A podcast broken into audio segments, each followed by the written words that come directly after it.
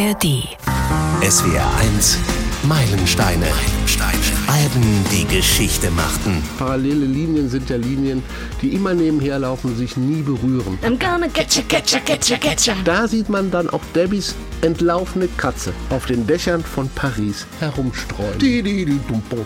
Und das Interessante ist, dieses Stalking findet man nämlich auch in der Musik.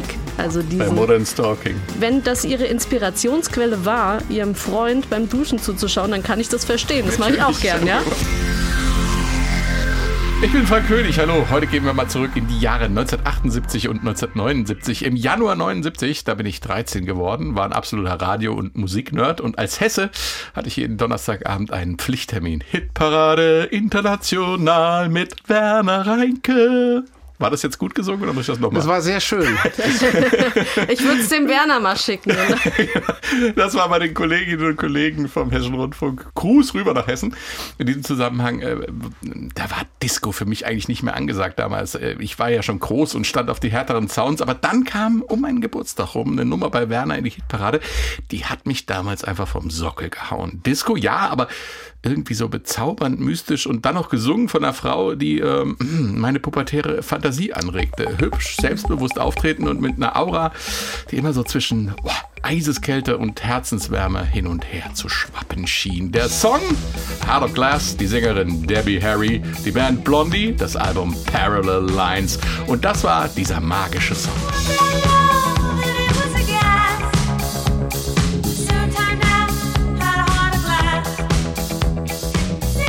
Heart of Glass vom Meilenstein-Album Parallel Lines. Mit Erscheinen dieses Podcasts ist es 35 Jahre her, dass das Album im September 78 erschienen ist. Unser Hörer Gerhard Wagner weist in seiner Mail an meilensteine.swr.de auf die Entwicklung vom Glamrock über Punk und New Wave zu den New Romantics hin und wünscht sich in diesem Zusammenhang verschiedene Meilensteine zu diesen Musikrichtungen. Unter anderem stellvertretend für New Wave eben Blondie. Vielen Dank, Gerhard. Auf die musikalische Verwandtschaft kommen wir sicherlich heute noch zu sprechen. Und wenn ich von Bier rede, so meine ich Katharina Heinius und Stefan Fahrich aus der SW1 Musikredaktion. Hallo, ihr zwei.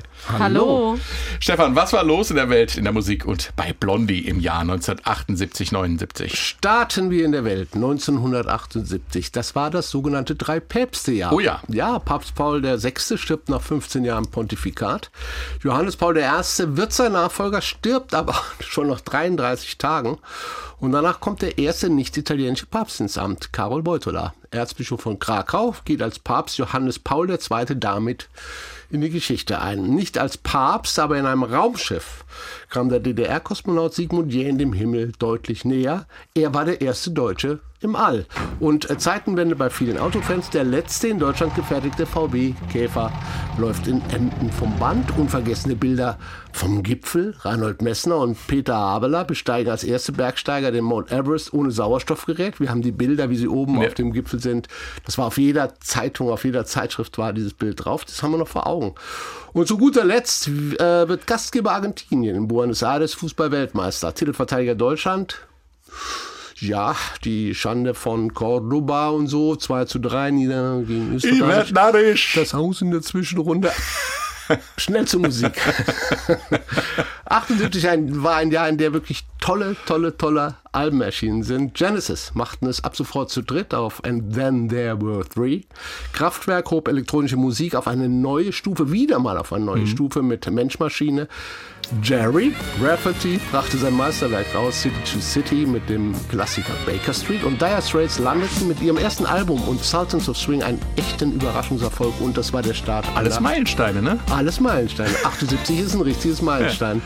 Ja, Kontrastprogramm, da kommen wir jetzt in den deutschen Jahrescharts. Die Top 3 78 sind immer noch das Lied der Schlümpfe von Vater Abraham. Boney M, Rivers of Babylon und dann John Travolta und Olivia Newton-John, You're the One That I Want.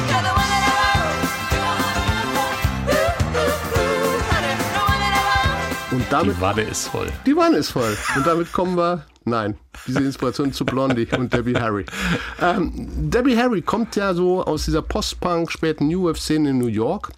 Mit ihrem ersten Album hatte die Band, mm, ja, ein bisschen Erfolg in Australien gehabt. Mehr war eigentlich nicht. Das zweite Album Plastic Letters lief 77 etwas besser. Wurde dann nochmal gepusht durch den Erfolg von Denise, der Single. Eyes so äh, ging dann auch in die britischen Top Ten und äh, das äh, Album Plastic Letters bekam dann nochmal einen Schub, zog nochmal nach. Aber in ihrer Heimat, in den USA, da lief es bislang eigentlich mau für die Band, für Debbie Harry und Blondie. Szenenwechsel. Erfolgsproduzent Mike Chapman, der mit seinem Partner Nicky Chin Glamrock-Hits am Fließband unter anderem für Susie Quattro, Can the Can, Sweet Ballroom Blitz oder auch Matt geschrieben hatte und produziert hatte, der war mal aus Frust nach Los Angeles gezogen. Und äh, Blondes Plattenfirma, die wollte ja irgendwie mal endlich ein paar Hits für die Band haben. Und deshalb wurde Mike Chapman um Rat gefragt als Hitproduzent. Und äh, der hört sich die Band an, besucht ihre Konzerte und kommt zum Schluss, ja, die haben es drauf. Also bekam er den Auftrag, endlich Hits mit Blondie zu produzieren. Und zum ersten Mal war Chapman in der Situation, dass er keine eigenen Songs hatte. Also hörte er sich erstmal die Songs an, die Blondie 78 zu dieser Summer Session, als sie sich zum ersten Mal trafen, mitgebracht hatten. Und, Überraschung, er fand sie eigentlich durch die Bank weg gut. Also vom Songmaterial her. Von dem her, wie sie klangen, Reden wir nachher drüber, was er davon fand. Seine Rolle in diesem Prozess übrigens beschrieb er folgendermaßen später, ich wurde nicht als Songwriter eingesetzt, sondern als Songmanipulator und Songkonstruktionsberater. Am Ende dieses Prozesses äh, wurde dann das Record Plant Studio in New York äh, für sechs Monate gebucht und die Arbeit konnte beginnen und das war, wenn man äh, Chapman jetzt mal glaubt, nicht so einfach. Also ich zitiere mal, es gab eine Menge Dinge, die zusammengestellt werden mussten, sagte Chapman, denn so locker die Band auch war, ihre Songs waren noch lockerer. Und das bezieht sich, wir werden nachher auch mal in Demos reinhören, auch auf die Qualität, wie die Band im Prinzip ihre Songs vorgelegt hat. Und äh, es gab noch ein Zitat, das war so, ja, es war ein bisschen böse. Ja, Ja. Chapman sagte nämlich, er hätte äh, Blondie wäre die musikalisch schlechteste Band, mit der er jemals zusammengearbeitet habe. Und das ist, wenn ich Mud und sowas denke, ist schon ein bisschen schwierig. Zudem hatte die Band den klassischen New York Underground Touch. Heißt auch, außer Debbie, Harry und äh, Gitarrist Chris Stein mochten sich die anderen Bandmitglieder nicht so besonders. Das führte auch zu Reibereien im Studio. Die Arbeitseinstellung äh, war entsprechend, äh, so Chapman. Sie haben sich um nichts gekümmert. Sie wollten einfach nur Spaß haben und nicht zu hart dafür arbeiten. Aber die Hits abgraben, das wollten sie. Und das war sie. Ausgangslage für das Meilenstein-Album Parallel Lines, das übrigens nicht wie gebucht sechs Monate brauchte, sondern nach sechs Wochen fertig war. Krass. Da hatte die Plattenfirma wahrscheinlich schon Schlimmeres vermutet, äh, was, äh, was, passi was passieren würde bei der Kapelle. Aber der Chapman hat es im Griff gehabt und hat die, glaube ich, ab und zu mal auch nachsitzen lassen, wenn mich nicht Ja. alles täuscht. Ne? Damit das Timing und alles wirklich mal ordentlich stimmt. Katharina, was macht Parallel Lines für dich zum Meilenstein? Parallel Lines ist für mich ein Schmelztiegel von ganz unterschiedlichen Musikstilen. Ähm, also Debbie Harry spielt mit dem Punk, Punk-Attitüden, äh, Punk-Zeilen in den Texten sind zu hören. Ähm, eigentlich spielt aber die Band mehr Rock. Ähm, sie liebte auch Jazz. Sie verloren sich auch manchmal im Reggae, ähm, erkannten aber dann auch noch die Disco-Welle und äh, die neuen elektronischen Sounds haben sie für sich entdeckt, weil sie eben auch äh, Musik interessiert waren alle. Ähm, das Album ja, verabschiedet sich in gewisser Form von den 70ern und führt schon in die 80er hin. Und Debbie Harry etablierte natürlich auch ein neues Frauenbild im Rock. Ja, sie war die Punk Marilyn. Äh, sie war hübsch, sexy und äh, selbstbestimmt. Und all das macht dieses Album zu einem ganz besonderen Konstrukt und zu einem Meilenstein. Die Meilensteine-Podcasts gibt es in der ARD Audiothek und da ist es am besten, wenn ihr die abonniert, dann verpasst ihr nämlich auch keinen. Nehmen wir also den Hörer ab und steigen ein ins Album, aber oh, äh, ist ja besetzt. Nee, das ist nochmal ein Freizeichen bei den Amis.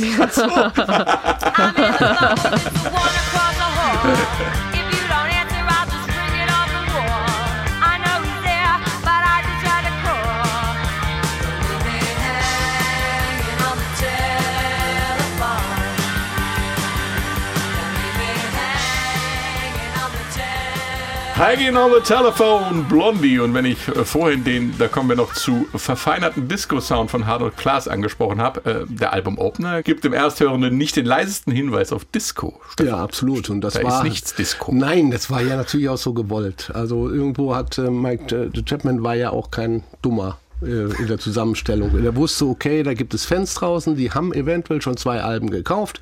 Wir befinden uns in einem bestimmten musikalischen Umfeld. Wir befinden uns, noch haben wir Punk ein bisschen, wir haben aber schon einen Übergang zu New Wave. Ja. Übrigens, wenn der, wenn der äh, Hörer sagt, er möchte was aus der New Wave-Ära, äh, finde ich, ich finde ja Blondie mal ganz kurz einen Satz nicht als New Wave-Künstlerin, aber wenn man sagt, sie hätte den Absprung gerade noch so geschafft vom auslaufenden Punk und im Prinzip auch vom Sinti New Wave da rauszukommen, dann ist sie New Wave, nämlich eine neue Welle für sich ganz allein. Das fand ich ist auch so ein Punkt. Das ist schön gesagt, ja. Ähm, ja, und das macht sie aus. Aber der Sound, wie gesagt, der war natürlich gewollt. Es sollte so ein bisschen roh sein. Es war ein bisschen, die, es sollte rocken. Es sollte ein bisschen Punk-Feel dabei sein beim ersten Song, damit die Fans nicht gleich verkrault sind, dass sie so ein vertrautes Gefühl haben. Ja, das klingt ja ein bisschen wie das, was ich vorher schon ähm, gehört hatte und äh, von Blondie her kannte. Das war durchaus beabsichtigt. Aber diesen Grundsound, das muss man auch mal sagen, hatte natürlich auch das Original schon. Denn die Nummer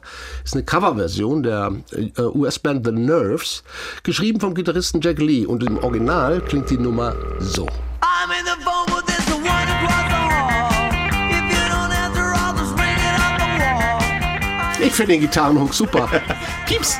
Diddle-du-du. Leave me hanging on the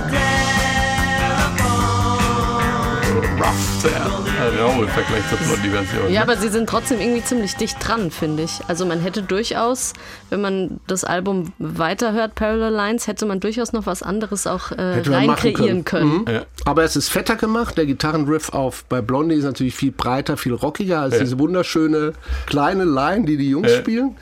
Ähm, und was natürlich auch einen Unterschied ausmacht, ist der Refrain, wo, wo Debbie Harry ja schon mit großen, also schon mit Background Vocals, wo alles schon ein bisschen sehr poppiger aufgeblasen ist, wo die Melodielinie viel deutlicher rausgearbeitet wird und nicht so mit 70er-mäßig rausgerotzt ein bisschen. Ja, ja. Also wie es bei den Nerves war. Äh, Debbie Harry hatte übrigens den Song auf einer Kassette entdeckt. Die wurde ihr zugeschickt und auf einer Taxifahrt, ich glaube in Tokio, da äh, hat sie das Ding mal hinten abgespielt auf dem Rücksitz und der Taxifahrer ging ab wie Zäpfchen und trommelte den Song wohl auf dem äh, Lenkrad wild mit und dann macht es bei der Band natürlich Klick. Die hatten ihr Haarlimmes, Mann, wenn der mittrommelt.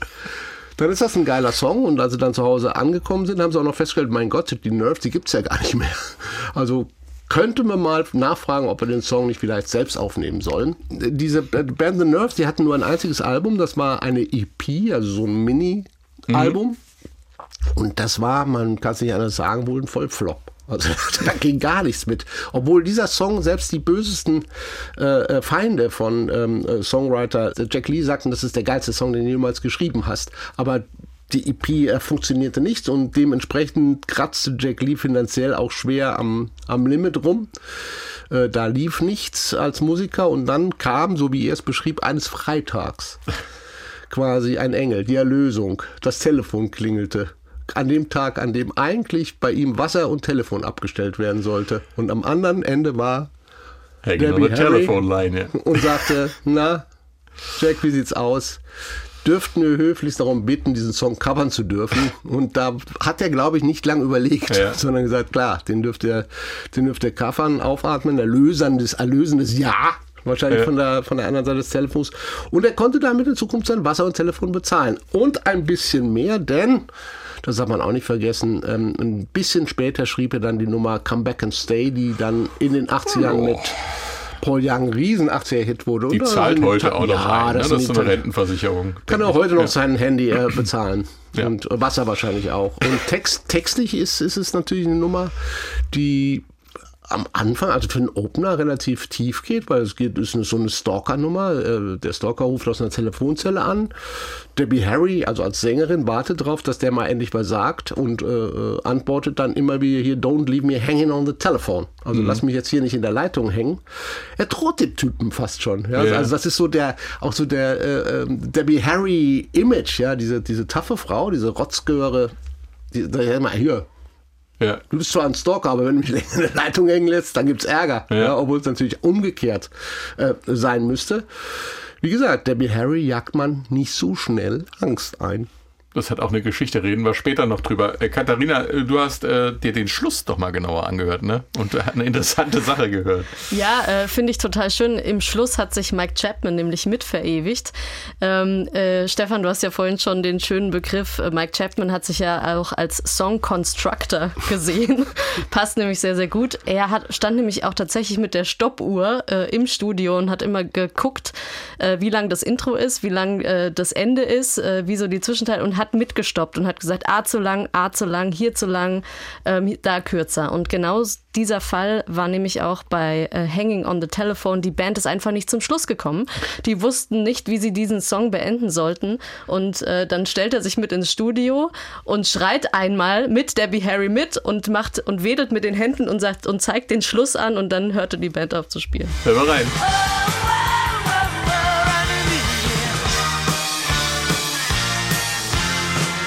Ich, hat er gut gemacht. Also, äh, wenn man sich den ganzen Song anhört, dann, dann spürt man, dass sich der Song halt hinten raus sehr, sehr stark steigert und immer mehr steigert, immer mehr steigert. Und er geht halt einfach rein, macht dann, äh, zeigt ihn dann an und, und grölt ihn kurz mit. Und man hört ihn ja auch im Hintergrund. Und dann war klar, okay, hier ist jetzt Ende. Und das Krächzen hat nach seinen eigenen Angaben, glaube ich, zwei Tage die Stimme gekostet. Also dieses mutige Einschreiten in die Songstruktur. Videos haben anno 78, 79 noch keine so große Rolle gespielt. Es gab MTV schlicht und ergreifend noch nicht, aber in den späten 60ern gab es schon Promo-Filme für einzelne Songs und folglich auch in den 70ern. Ähm, Die wurden dann zum Beispiel in TV-Shows gezeigt, wenn die Bands selber nicht kommen konnten oder wollten. In Deutschland war das der Beat Club oder später der Musikladen. Und da gab es eben auch ein Video zu Hanging on the Telephone. Und da sieht und hört man, wer bei Blonde die Hosen anhat. Blöde Redensart. Mir fällt aber gerade nichts Besseres ein, Katharina. Ja, natürlich die Frau. Also Debbie Harry hat natürlich bei Blondie das, das Kleid an in dem Fall. Also Nee, das sagen. Sollen wir das sagen? genau. Ähm, aber es ist wirklich ein tolles Video, das äh, tatsächlich auch mit dem Cover äh, übereinstimmt. Also äh, dieses ikonische Cover mit den schwarz-weißen Streifen. Ja, und dann, kommen wir gleich noch zu, Genau, ja. kommen wir gleich noch zu. Aber ich beschreibe es kurz. Die Band steht in Anzügen hinter Debbie Harry und lacht. Und sie steht vorne, aber sehr selbstbewusst und lacht eben nicht. Und ähm, im Video hat sie zwar kein weißes Kleid an wie auf dem Cover, aber sie hat ein schwarzes, langes Kleid an. Also sie gibt schon so die Diva, aber eher so die rotzige Diva. Und äh, das finde ich ein, ein wunderschönes Ausdrucksmittel im Video, weil sie auch genau das ist. Sie ist auf der einen Seite das hübsche, sexy Mädchen, Frau. Und auf der anderen Seite ist sie aber die, äh, die Rotzgöre, die hier den Männern mal zeigt, wo es lang geht. Und, äh, und genau das verkörpert sie. Und ganz schön finde ich tatsächlich der Keyboarder ähm, im Video, der hat auf seinem Keyboard, äh, man weiß manchmal nicht so genau, was er da eigentlich macht, aber er verschlingt sich so in, ähm, in, das, in das Kabel vom Telefon, von dem roten Telefon, das sie da in dieser Schwarz-Weiß-Kulisse irgendwie platziert haben. Und das macht er später bei einem anderen Video auch nochmal. Also ähm, wir kommen da nochmal drauf zurück, aber äh, äh, sehr schön, sich da einfach mal den Keyboarder anzuschauen. Dieses Auftreten von Debbie Harry, ähm, wir hatten es jetzt schon ein paar Mal angesprochen. Du hast ja gesagt, diese, diese Hin- und Hergerissenheit zwischen dem diesem Sexsymbol oder dieser, dieser kalten Schönheit und, und, und der Rotzgöre oder wie man das auch immer beschreiben möchte. Das lässt ja schon auch auf eine schwierige Persönlichkeit schließen, wenn das jetzt nicht nur eine Kunstfigur ist, aber wir wissen von Mike Chapman, es war nicht immer ganz einfach mit ihr. Ne? Die ist dann irgendwie zwei Stunden äh, auf der Toilette verschwunden bei den Aufnahmen und hat hemmungslos geweint und keiner wusste, was mit der los war. Und äh, die Lebensgeschichte von ihr ist ja auch ziemlich krass, ne? Ja, also sagen wir mal so, sie hat immer kontinuierlich ihren Platz im Leben gesucht und sich auch nie dazugehörig gefühlt. Und das hat mit dem Start für sie ins Leben zu tun. Ähm, sie ist ja ein Adoptivkind, sie ist mit drei Monaten adoptiert worden. Ihre leibliche Mutter, das weiß man, ist eine sehr äh, erfolgreiche Konzertpianistin Das finde ich gewesen. auch krass. Mit drei Monaten adoptiert und die Mutter war Musikerin. Also wie sich das. Ja, ja, und, äh, und die äh, Adoptiveltern gar nicht. Also die waren, die hatten einen Geschenkeshop und Ja. haben, haben Geschenkartikel vertrieben. Aber ähm, sie ist dann eben mit im Alter von drei Monaten bei Richard und Catherine Harry gelandet und ist dort aufgewachsen. Von ihrer Ursprungsmutter hat sie ja den Namen Angela bekommen, also da hieß sie Angela Trimble und erst von ihren Adoptiveltern hat sie dann einen neuen Namen bekommen, Deborah Ann Harry. Krass. Und äh, den Namen hat sie ja dann auch getragen. Und ähm, also sie scheint wohl auch früh mit ihrer Geschichte konfrontiert worden zu sein. Also das hat man nicht von vor ihr verheimlicht. Sie sie so, wusste das, das ist auch gut so, genau. Hat dann, ähm, als sie Teenager war, natürlich ein großes Interesse für Mode, ähm, wollte auch als Künstlerin leben und ist dann auch, ähm, hat dann zwei Jahre Kunst studiert tatsächlich und ist dann mit 20 nach New York. Sie ist 45 geboren, ist also 65 nach New York, ja, Flower Power, Hochzeit. Sie war äh, auf dem Big Apple unterwegs, hat Shows von Velvet Underground gesehen, war in den Folkläden von Greenwich Village, da wo eben auch Dylan Anfang der 60er gespielt hat, war in der äh, Jazz-Szene aktiv. Äh, Lower East Side, alles hat sie mitgenommen, ähm, war dann auch äh, kurzzeitig mal Playboy Bunny. Ne? Also sie hat auch mit ihren Reizen gespielt. Ähm, 73 hat, hat sie sich dann den Stilettos angeschlossen. Das war ein, äh, ein weibliches Gesangstrio. Und zu diesem Trio äh, stieß dann irgendwann auch Chris Stein dazu. Also mit dem gründet sie ja dann schließlich Blondie. Und äh, ja, das wurde ja auch ihr Lebenspartner dann schließlich für die kommenden 13 Jahre. Ähm, und in diesem Gebilde sozusagen entsteht Parallel Lines, also diese, diese, diese Frau, die irgendwie auf der Suche ist, anzukommen. Man hat das Gefühl, New York, das ist schon so ihre Stadt, ähm, aber wo genau kommt sie da an? Wie kann sie ihre künstlerische Ader da auch irgendwie ausleben? Und äh, ja, das konnte sie dann schließlich mit Blondie. Mhm. Man weiß ja heute, was so äh, frühkindliche ähm, Traumatisierung vor dem Spracherwerb so anstellen. Und wenn ich mir überlege, jemand heißt drei Monate anders, ich weiß nicht, also das mag ja alles unterbewusst ablaufen, aber das ist schon zumindest ein kleiner Hinweis, wenn man, sie hat ja dann auch versucht, ihre Mutter zu kontaktieren, die wollte aber mit ihr nichts zu tun haben irgendwie, ne, habe ich gelesen. Wenn man dann die Bühnenpersönlichkeit Debbie Harry anguckt mit diesen mit diesen extremen äh, Unterschieden in der Wahrnehmung, wie ich dich als Jugendlicher schon wahrgenommen hat, dieses Herzenswärme und eiskalt zugleich. Ne? Also irgendwie ähm, macht sowas was mit Menschen, glaube ich, und, und, und bleibt ein Leben lang irgendwie erhalten. Hat sie dann eben in, in Kunst umgesetzt. Uh, ja, wo wir gerade beim Video waren, kommen wir gleich noch zu einem anderen optischen Thema. Katharina, du hast schon angesprochen, das Cover-Artwork von Parallel Lines. Im Hintergrund schwarz-weiße parallele Balken, davor die Band, das sagen wir in alberner Boyband-Attitüde und Debbie Harry breitbeinig, die Hände in den Hüften, ganz in weiß. Klare Ansage, Stefan, oder?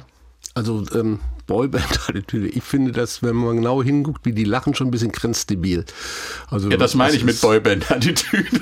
Aber ich glaube, und darum habe ich das vorhin gesagt, Mike Chapman hat immer wieder betont, dass die Jungs ganz schön was weggekifft haben. Und auf dem Cover sehen sie auch mörderisch bekifft lächelnd aus. Ja, ja. Also mit diesen komischen Frisuren, die ein bisschen an eine Beatband aus den 60ern erinnert. Die haben alle so, so fast schon Wollmützen-Frisuren auf dem Kopf.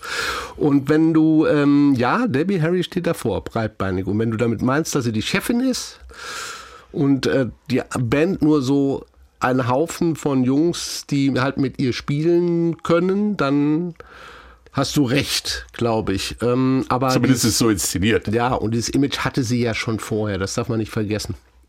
Die Leute dachten, also die Fans und, und Plattenkäufer dachten ja recht früh schon, dass sie Blondie sei. Also Nee. der, der Blondie ja als Begriff extra, der äh, Band zuzuordnen, gab es gar nicht. Die war so es, präsent. Es gab ja extra einen Button, auf dem drauf stand, Blondie ist eine Band. Bloody is Ja, Groove. so sehr war sie präsent und im Vordergrund von der Band, klar, mit dem Erscheinungsbild, da, da, braucht man nicht groß drüber zu reden. Die Band nahmen jetzt so viele gar nicht wahr als, als Einzelindividuen. Äh, Da, Ja. waren, da war nur Blondie. Debbie Harry war Blondie. Also nicht Ja. nur wegen ihrer Haarfarbe. Und insofern war das Cover auch nur konsequent. Also sie hat so, wir hatten ja auch eben wieder das, du hattest ja erwähnt, diese, diese Diskrepanz zwischen Fröhlichkeit und Ernsthaftigkeit. Auch das spiegelt dieses Ja. Cover in irgendeiner Weise wieder. Geschossen wurde es von Edo Bertoglio, das ist ein Schweizer Fotograf, der in die USA gegangen ist und der hatte zu der Zeit unter anderem äh, Graffitis ähm, eines Künstlers namens Jean-Michel Basquiat in New York fotografiert und die kannte Debbie Harry und die Band war da sehr interessiert und so weit kam sie dann auch auf, äh, auf diesen Fotografen und der hat wohl mehrere Sessions mit der Band geschossen und jetzt kommt's halt. Festgelegt wurde das Coverfoto vom Manager, Peter Leeds, der hat es ausgewählt und die Band fand es furchtbar. Also die sagten, nee, das können wir gar nicht, also das ist so fürchterlich, dieses Bild, das wollen wir nicht. Wir haben so tolle Bilder in dieser Session geschossen, wieso nimmst du das? Sie haben sich aber irgendwie damit abgefunden, sonst müssten sie sich ja schon seit 30, 35 Jahren ärgern. Insofern ist das nochmal gelaufen und ähm, das Bild Parallel Lines ist natürlich auch ein sehr schönes Sinnbild für die Texte selber. Also Ja. Parallel Lines, parallele Linien sind ja Linien, die immer nebenher laufen, sich nie berühren. Ja. Und wenn wir die Texte gucken, sind die ganzen Texte stecken voll Beziehungen, die immer nur nebenher laufen. Ob es der Freund ist, von dem sie ein Foto in einer Dusche haben will, ob es diese Stalker-Geschichten sind, ob es das äh, Sunday Girl ist, ähm, wo die Freundschaft nebenher läuft, ob es äh, Heart of Glass ist. Es sind fast ausschließlich Geschichten, wo die handelnden Personen nebenher laufen und sich auch nie mehr treffen werden, wie parallele Linien. Insofern ist das, Ja. ob es so beabsichtigt war, kann ich jetzt nicht sagen. Also aber ein es schöner ist vom Sinnbild hochinteressanter her, Gedanke. Kannst du das so schon mal interpretieren? Also ich schließe mich Stefan an und ich würde gern auch auf die Farbwahl nochmal eingehen, weil wir haben ja schwarze Linien und weiße Linien, also schwarz und weiß. Und etwas schwarz und weiß sehen, das tun sie ja im Prinzip auf dem Album auch, weil sie haben ganz düstere Texte über Stalking, verpacken es aber in einer eigentlich weißen, lockerflockigen Welt. Ja, also schwarze Texte, weiße, leichte Musik, wenn man es so interpretieren möchte. Deswegen fand ich das Cover sehr gelungen und es zieht mich so ein bisschen in die Welt der 50s, 60s irgendwie mit rein, weil sie hat ja auch dieses 60s Kleid und dieser Marilyn Look, ne? Wir kennen Marilyn Monroe, wie sie über dem äh, Abzug von der U-Bahn steht Ja. und das weiße Kleid hochfliegt und genau so ein ähnlich, nur ohne Faltenrock hat Debbie Harry eben auch Ja. an so ein weißes Kleid. Also es gibt äh, für mich auf dem Album so ganz viele Parallelen, die da auch noch äh, äh, unterschwellig gezogen werden, die so äh, äh, angetriggert werden, ohne dass sie angesprochen werden. Und dann der, der Bandname. Also ich empfinde den Bandnamen fast als Provokation, weil eine Frau, die blond ist, eine Band Blondie zu nennen, ist für mich schon ein Schimpfwort, wenn man auch so sagt, ah, das ist ja ein Blondchen. Sie hatte natürlich als Frau, als sie blond war, auch entsprechende Reaktionen. Ah, guck mal, da kommt das Blondchen, ah, die Blonde und so weiter und so fort. Und natürlich, da hast du vollkommen recht, dieses typisch Debbie Harry zu Ja, sagen, voll. okay, ihr könnt mich alle mal. Be bevor ihr mir dauernd hinterruft, na Blondchen, dann nenne ich meine Band schon gleich Blondie und damit ist die Luft erstmal raus. Genau. Aber von den Parallel Lines, den Sinn würden wir wahrscheinlich erfahren, ich habe es nicht mehr geschafft, wenn wir den Originalsong, weil die Platte ist natürlich nach einem Titel von Debbie Harry benannt worden. Sie hat den Song Parallel Lines geschrieben, der ist nie veröffentlicht worden, ist aber wohl als Text in der Erstausgabe, Vinylausgabe des Albums abgedruckt.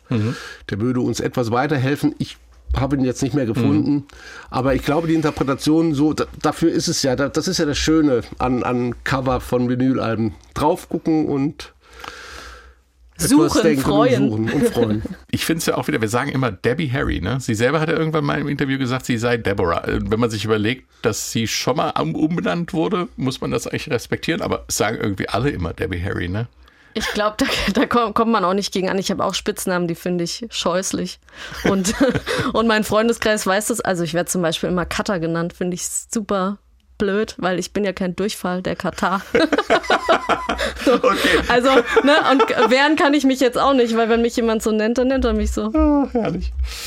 Zurück zur Musik und zurück zum Thema Stalking. Darum geht es auch im zweiten Song des Albums. Und da legen Debbie Harry und die Band nochmal ordentlich einen Pfund Energie drauf. One way or another.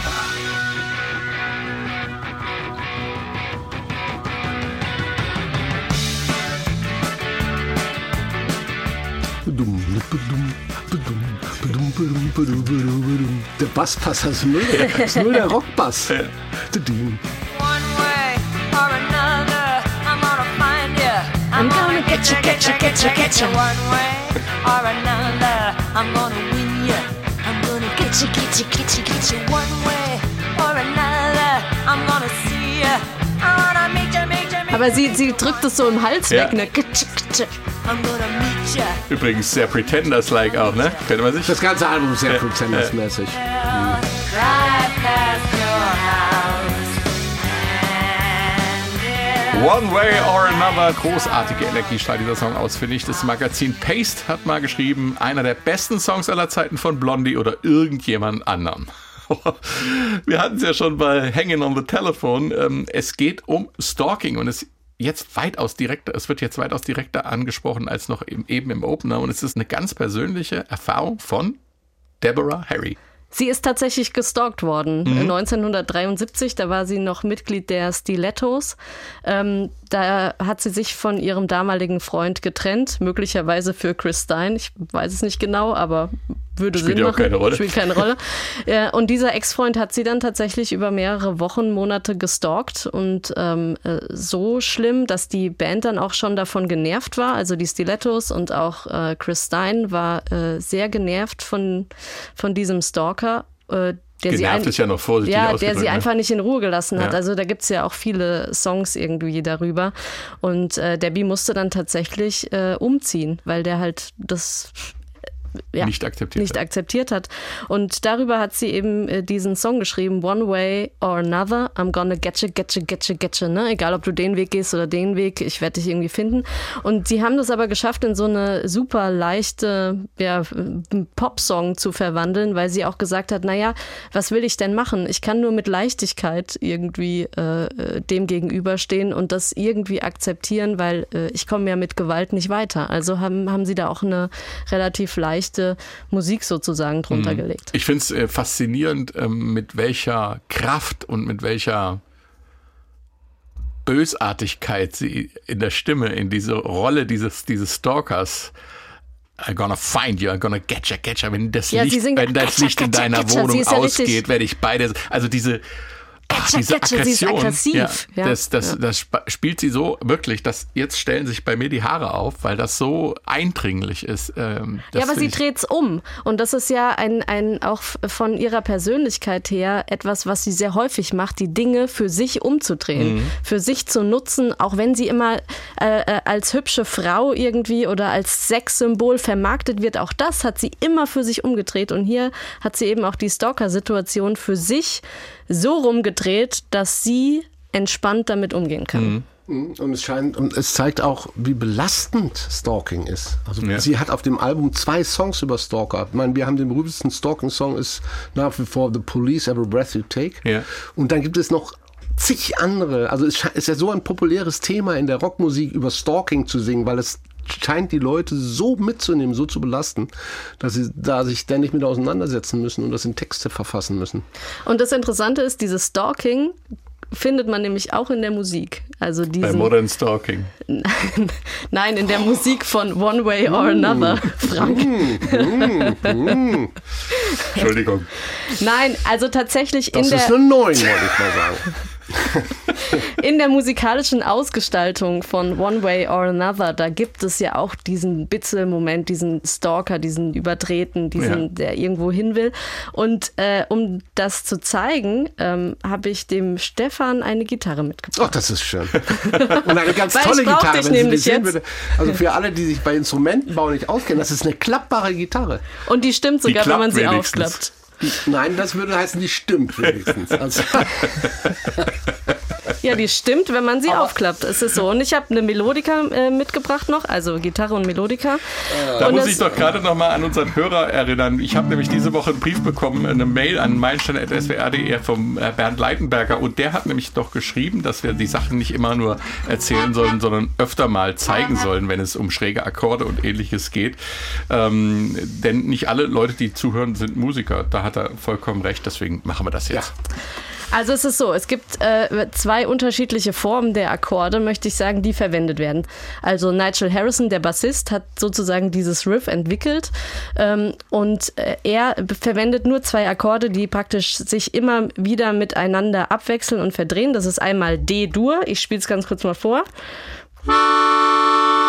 Katharina so. spielt eine Melodika. Ja, Für genau. alle, die sich jetzt über den Klang dieses Instrumentes wundern, da bläst sie in einen Schlauch rein, Ein Puste-Keyboard. ein. Puste-Keyboard und äh, kann nebenher mit den Händen auf der Es Tastatur muss ja irgendwie spielen. handlich sein und ich muss es ja auch mitbringen. Nein, ich wollte Deswegen es ja nur auch die erläutern für alle, die, So. die die Instrumente nicht so firm sind. Eine Melodika, Ja. Genau. Und zwar äh, den Akkord tatsächlich in der Grundstellung. Das heißt, wir haben ein D, ein Fis und ein A und das ist D-Dur at its best, also in der Grundform. Einwandfreier Akkord. Einwandfrei. Klingt so. Und dann haben wir noch ein H-Dur. Das ist ein, ein, das klingt so.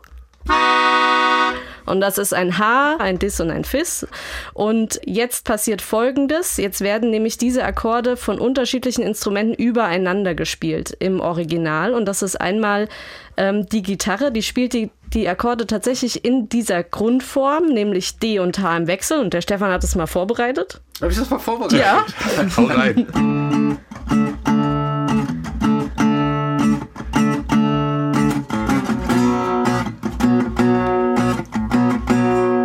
Also klingt okay, klingt ja. super. Aber das Keyboard äh, geht jetzt tatsächlich her und spielt von jedem Akkord die sieben. Also wir haben dann ein D-Dur 7 und Warum das, heißt das sieben? das heißt sieben, weil es der siebte Ton in der Tonart sozusagen ist. Das wäre in Haben wir das auch geklärt? Das wäre in D-Dur das C und klingt dann erstmal so. Die 7 ist hier. Also Unterschied zu D-Dur ist. Also der will schon irgendwo hin. Und, äh, und eben auch äh, in, in H-Dur, das wäre dann, äh, H-Dur klingt so. Und mit der 7 kommt das A dazu, das spiele ich gleich, H-Dur. Und die 7, das A. Also der bitzelt so ein bisschen, der will halt, der ja, will irgendwo ja. hin. Und das wird übereinander gespielt. Die Gitarre spielt die Akkorde in der Grundform und das Keyboard, das spielt eben die siebener Akkorde drüber und das klingt dann so. Wo will er nur hin? Wo will er hin? Könnte ein Autosketch sein. Ja, Der aber will das irgendwo macht die, also das macht die Eins, zwei, Spannung. drei, vier. I'm gonna get ya. I'm gonna get ya, get ya, get ya, get ya, get ya.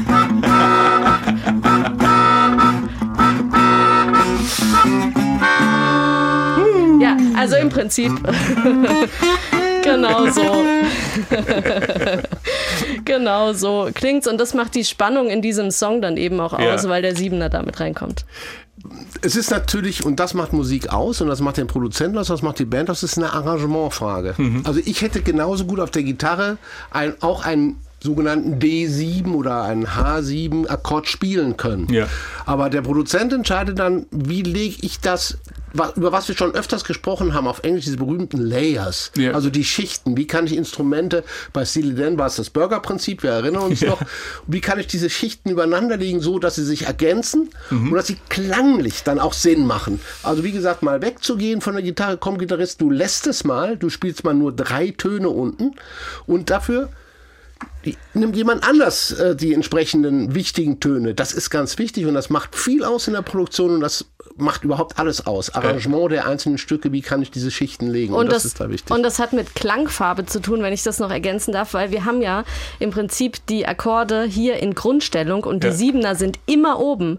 Und das heißt, die sollen rausstechen, die sollen rauspieksen. Ja. Und das ist eben auch äh, in der Ori Originalaufnahme so. Und da, darum geht's ja gerade, dass einer äh, äh, sozusagen rauspiekst, weil er nicht mehr ganz äh, bei sich ist und äh, Leute Und die Spannung natürlich, weil, ja, weil genau, sie sagte Spannung. richtig, dieser, dieser Ton, den wir sieben nennen, auch Ja. jetzt für Nerds, nicht ganz für Nerds, der sucht immer einen anderen Ton, wo er diese Spannung hin auflöst. Also er möchte gerne in einen anderen Ton drängen, damit es wieder harmonisch klingt. Das ist nun mal unser, unser Gehör, das, das, das drängt nach Harmonie. Ja. Und er wird eben nicht aufgelöst. Und deshalb hast du permanent oben diese Spannungsakkord, das ist schon Hitchcock-like.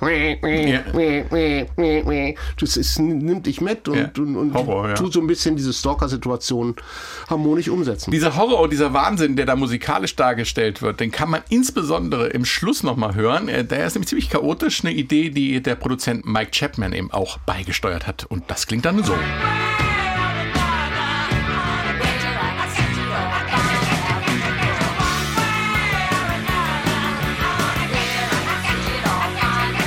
Ich glaube, das ist der Moment, wo sie die Wohnung verlässt und Ja. umzieht. Ja, Und der Umzugswagen steht vor der Tür und es alles wird Genau. hektisch. Kisten müssen das hat runtergeschleppt aber auch werden. was von so einer spooky Ja. Varieté-Nummer, ne? Vergesst die Blumenvase nicht! Nein, ich komme! Da, da, du, da. Also, der pure Wahnsinn. Wunderschön ähm, in ähm, Musik umgesetzt. Ja, in Europa ist One Way or Another nicht als Single veröffentlicht worden. Trotzdem äh, kam die Nummer mit Verspätung dann 2013 nochmal in die Charts in Großbritannien. Und der Grund war eine Coverversion, Stefan. Ja, also erstmal hat es mich gewundert, dass es nicht in Europa rauskam, weil ähm, Blondie äh, sehr erfolgreich war in Europa und zuerst in Europa Ja. und da eine sehr große Fanbase hatte und dass sie so einen starken Song in Europa nicht ver Aber er kam später und daran schuld, nein, nicht daran schuld. Das kam durch äh, die Boygroup One Direction, kennen wir alle, Harry Styles. Ja. Der hat äh, aus dieser Band heraus jetzt eine riesige Weltkarriere gestartet. Und wie es dann so ist, wir kennen es von Kate Bush und äh, ihrem Hit Running Up That Hill, der durch eine US-Serie wieder in die Charts kam, Ja. jetzt nach über auch über 30 Jahren selber. Ähm, es interessierte sich, nachdem Boy, die One Direction Song, interessierten sich die Menschen wieder. Was ist denn das? Ah, wieso? Ah, dann kam wieder, wie so ist. Ach, guck mal, das ist eine Coverversion, die ist aus den 70ern. Und da ich heute, um das schnell hören zu müssen, nicht mehr im Plattenladen laufen muss, hier, Entschuldigung, haben Sie vielleicht noch das Original von 1978, die Single, sondern das sehr schnell mit Downloads erledigen kann, äh, wurde dieser Song einfach am Anfang natürlich reine Neugierde, dann auch wahrscheinlich der Qualität wenig- wegen, Ja. weil wir dürfen nicht vergessen, wir hatten auch eine, so, eine, so eine kleine Punk, wir nachher kommen, werden es nochmal, glaube ich, versuchen, da so eine Dance-Punk Ja. Re Revival Anfang der 2000er und das ist ja vom Sound her so, es gibt, äh, ist ja alles mit dabei und dann war das ein riesen Download-Hit und ist dadurch wieder in die Charts gekommen. Und äh, die One Direction Version war, glaube ich, äh, für ein Charity-Projekt. Ne? Das, das haben die äh, für, für Ja, irgendeine was, Hilfsorganisation. was den Journalisten Adam Bolt vom Guardian nicht daran hinderte, von der größten Abscheulichkeit überhaupt zu sprechen. So klang das Ding. One way or another, I'm gonna find ya. I'm gonna get you, get you, get you, get you. One way or another, I'm gonna win ya. I'm gonna get you, get you, get you, get you. One way or another, I'm gonna see ya. I'm gonna meet you, meet you, meet you, meet you one day, maybe next week. Also ich weiß nicht, ob die den Text verstehen, den die da singen. Wie kann man denn daraus so eine Nummer machen? Also, Noch viel zu glatt gebügelt. Ja, es ist halt Boygroup-Image. So, äh, Ah, aber- noch klatschen. Ja gut, das hast du aber auch die, diese, diese, diese mm, Chaka, mm, Chaka Beat, dieser, dieser Doppelbeat, er ist auch auf der ganzen Blondie-Platte immer mal Ja. permanent liegt er so drunter. also ich vers ich vers Boygroup, sie wird von, von Mädchen belagert und vielleicht haben sie den Song da irgendwelche Parallelen gesehen. Ich Ich, Parallel Lines haben die gesehen. Ich versuche es mal diplomatisch auszudrücken. Es ist ja toll, dass das Original dann nochmal in die Charts gekommen ist. Mehr muss ich dazu nicht sagen. Und jetzt kommt Picture This.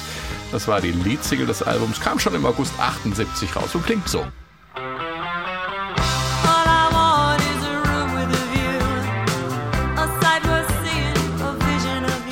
Schmelze ich dahin. Ey, Ja. Das ist. Ja.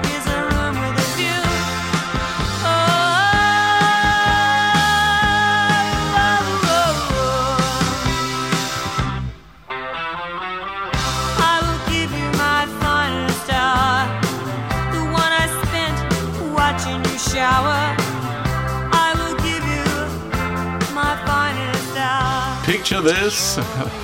Das ist ein unfassbarer Girlband-Charme und äh, plötzlich äh, sind die harten äh, Anfangsnummern äh, weg und da perlt was Wunderschönes aus den Boxen.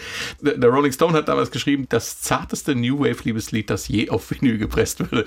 Könnte Schokoladenwerbung sein. Aber im Moment mal, Debbie Harry singt ja, äh, dass sie sich ein Zimmer mit Aussicht wünscht und dass sie jemanden beim Duschen beobachtet.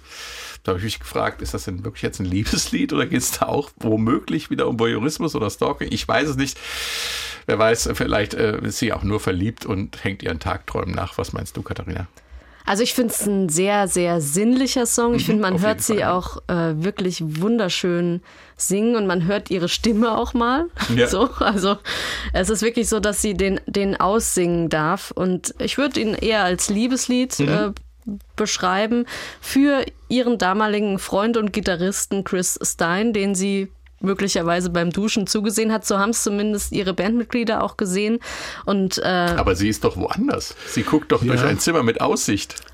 Also es ist ein Liebeslied, gebe ich Katharina voll recht, aber ich glaube, und, und ich hatte es vorhin mal angedeutet, es ist auch ein Lied der parallelen Linien. Also sie will So ja auch, kann man's sehen, Sie ja. will ja auch ein Foto, also quasi als Erinnerung. Also sie hat ihn wohl beobachtet beim Duschen. Sie findet ihn toll. Das ist ein sehr hocherotischer Song. Unbedingt. Also ganz anders als Nina Hagens äh, Wixmann, der unter die Brause kommt, was ja ein ähnliches Thema hat. Ähm, und dann wünscht sie sich für die Zukunft ein Zimmer mit Aussicht, um diesen Anblick, nämlich ihn, ob es ihr damaliger Freund und Gitarrist war, weiß ich gar nicht, aber es wird so vermutet, halt immer zusehen zu können, aber aus der Entfernung, glaube ich. Also so sehe ich den Song und nicht aus der Nähe heraus. Aber das ist nicht traurig, weil sie beschreibt das so schön und die Emotionen sind so toll und es ist alles so zärtlich und es ist alles so wunderbar und es ist eigentlich hocherotisch, aber sie umgeht jeden äh, äh, direkten Ja, das ist aber der Beschreibung. Es Punkt. ist also es ist, äh, es ist lyrisch, äh, auf den Punkt. Und äh, man hört hier, was für eine fantastische Songwriterin sie auch ist, weil sie hat nämlich die Texte selbst geschrieben.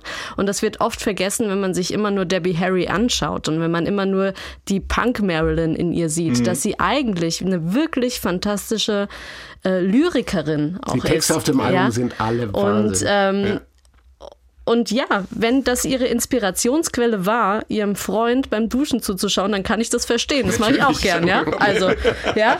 Und äh, ich finde auch äh, diese Anspielung an die Dusche äh, und dieses sinnlich machen, das findet sich auch in der Musik wieder. Wir haben nämlich am Anfang auch eine Art Akkordzerlegung. Also sie hätten auch die Akkorde runterschrammeln können, wie es ja für eine Punkband vielleicht üblich ge gewesen wäre. Aber sie zerlegen die Akkorde ganz fein. Sie Perlen. Ja. Der kochte Perlen.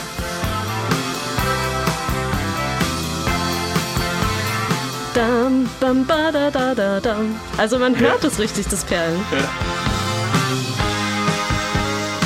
Das ist ein äh, Wellness-Duschkopf. Ja. Aber es kommt auch noch der harte Strahl von oben. Es gibt nämlich auch noch ein Gitarrensolo da drin und äh, das äh, würde ich eher als Wasserfalleffekt bezeichnen.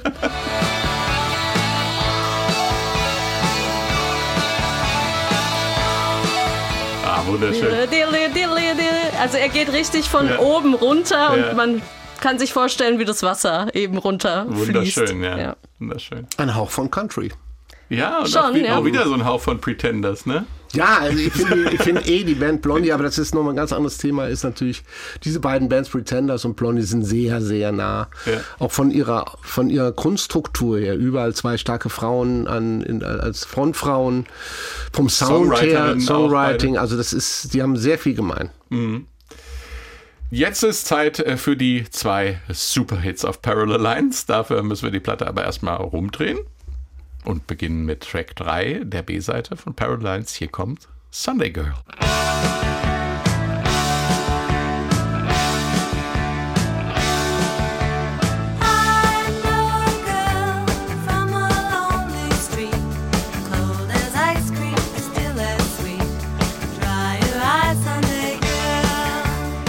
Auch wieder kalt wie Eis, aber süß.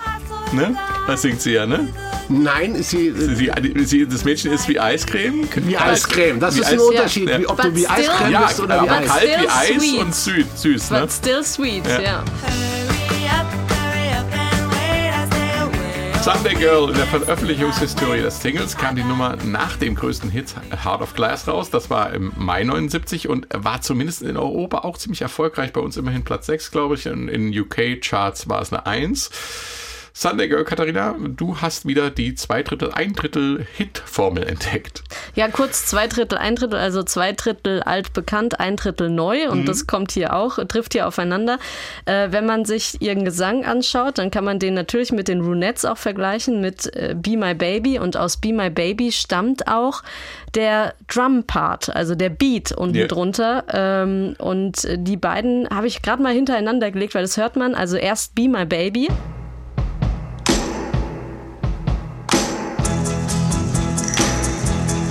Ja, und äh, hier Sunday Girl. Ja. Natürlich ein bisschen schneller, Ja. aber die Vorlage war einfach Be My Baby. ja. Übrigens ist ist Sunday Girl bestimmt nicht der erste und letzte Song, der von Ronettes äh, und Bieber Baby inspiriert wurde. Billy Joel's Say Goodbye to Hollywood zum Beispiel bezieht sich musikalisch auch auf Be My Baby.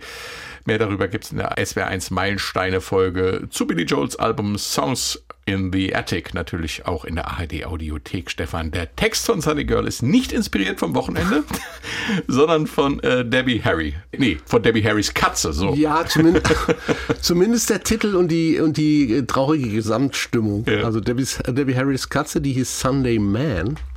Und die war, äh, ja, sag mal rein zufälligerweise kurz vor Produktionsbeginn wohl weggelaufen. Und im Song läuft dann eben ein Typ seiner Freundin weg, um da mal die pa oh, Parallel Lines. Ja. Hör Ja, da auf, schon wieder. wieder. Ja. Also Chris Stein ähm, hatte den Song geschrieben, kam aber, muss man sagen, so mit der Songwriterrolle äh, nach seinen eigenen Worten nicht zurecht. Ich war so nervös, hat er gesagt, meinen eigenen Song zu haben, dass ich Debbie Harry bat, ihren Namen drauf zu schreiben. Das ist ja goldig. Das sagte er. Mike Chapman hat da allerdings eine andere Erinnerung und das ist auch das Fantastische, was wir bei den Lyrics haben. Ich habe jetzt mal ein paar Sachen von Mike Chapman immer wieder gelesen, wo er den Produktionsprozess beschreibt. Und ein ganz wichtiges Element ist, dass die Lyrics, die Texte, oftmals erst im Studio fertig geschrieben wurden von Debbie Harry. Was ich fantastisch finde Ja. bei den Texten. Also sie muss ja irgendwie eine. Gut, wir hatten bei Lennarts Kindern auch dieses Vermögen, kurz in kurzer Zeit viel Text schreiben zu können. Es gibt Menschen, die haben diese Gabe. Und, Die äh, brauchen den Impuls dann, ne? ja, und darum kam Mike Chapman hat es eigentlich ähm, äh, beschrieben, dass er sagte, ähm, dass der Text zu Sunday Girl noch nicht geschrieben wurde, bevor sie ins Studio ging. Und äh, da Chris Stein irgendwie sagte, er hätte den Song vorher schon fertig. Ja, also es gibt immer es zwei. Seiten. Ja, ja. Also er hat auf jeden Fall den Song geschrieben und äh, hat ihn freundlicherweise, weil er so nervös war, Debbie Harry zugeschrieben. Er hat nachher aber die entsprechende Anerkennung für den Song äh, bekommen. Was auf jeden Fall feststand, war, dass äh, Chapman das Demo des Songs schon, und darum hatte er den Song auch aufgenommen, schon äh, großartig fand. Wir haben vorhin schon über Demos gesprochen und es gibt eine Diskrepanz zwischen dem, dass die Band als Demo produziert hat oder in Sessions als Aufnahme produziert wird, die dann der Plattenfirma oder dem Produzenten vorgespielt Ja. wird, als Grundlage dafür dient, einen Song im Studio fertig zu machen. Das ist ein Demo. Äh, und dieser Song, ja, ich weiß, warum man ihn mag, der hat für mich so einen Calypso-Touch. Ja. Also der ist südamerikanisch, so ein bisschen Latein-Groove. Äh, Ist auch eine Violine drauf, wenn ich das richtig gehört habe. Die verschwindet nachher in der Produktion total.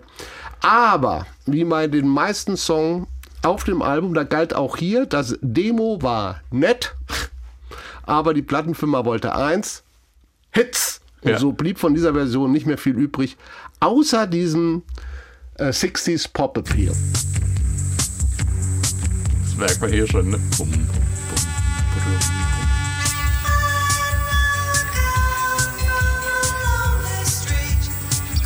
So Steel Drums noch Ja. reinfielen. Genau. Und diese extreme Hall auf der Stimme, ne? Die verschwindet ja vollkommen in riesigen So eine Räumen. typische Demo-Version, ja.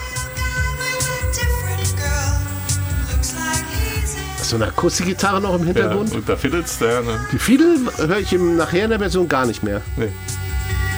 Ja, das ist so ein richtig Country-Fiedel. Ganz komisch. Ja, und ähm, sag mal so, weil Blondie in Europa ja großen Erfolg hatten Ja. und weil es vielleicht auch die Debbie Harry so es mochte, diesen feinen, äh, schicken Touch, hat sie nämlich diese Nummer Sunday Girl auch mal in Französisch aufgenommen. Und äh, ich finde, mal genau hin, da sieht man dann auch Debbies entlaufene Katze, finde ich persönlich, auf den Dächern von Paris herumstreuen.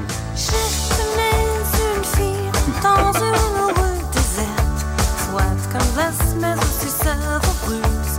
Sache que Sunday girl,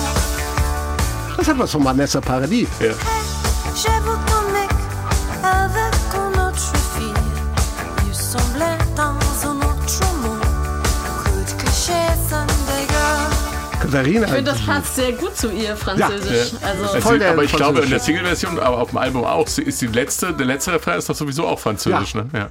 Ja, das hat was von Barock, das hat was von Ja. Französisch, ist deren neueste Chic. Es ist ein elegant. Bohem-Lebensstil. Also genau das, was sie eigentlich wollte. Ne? Ja.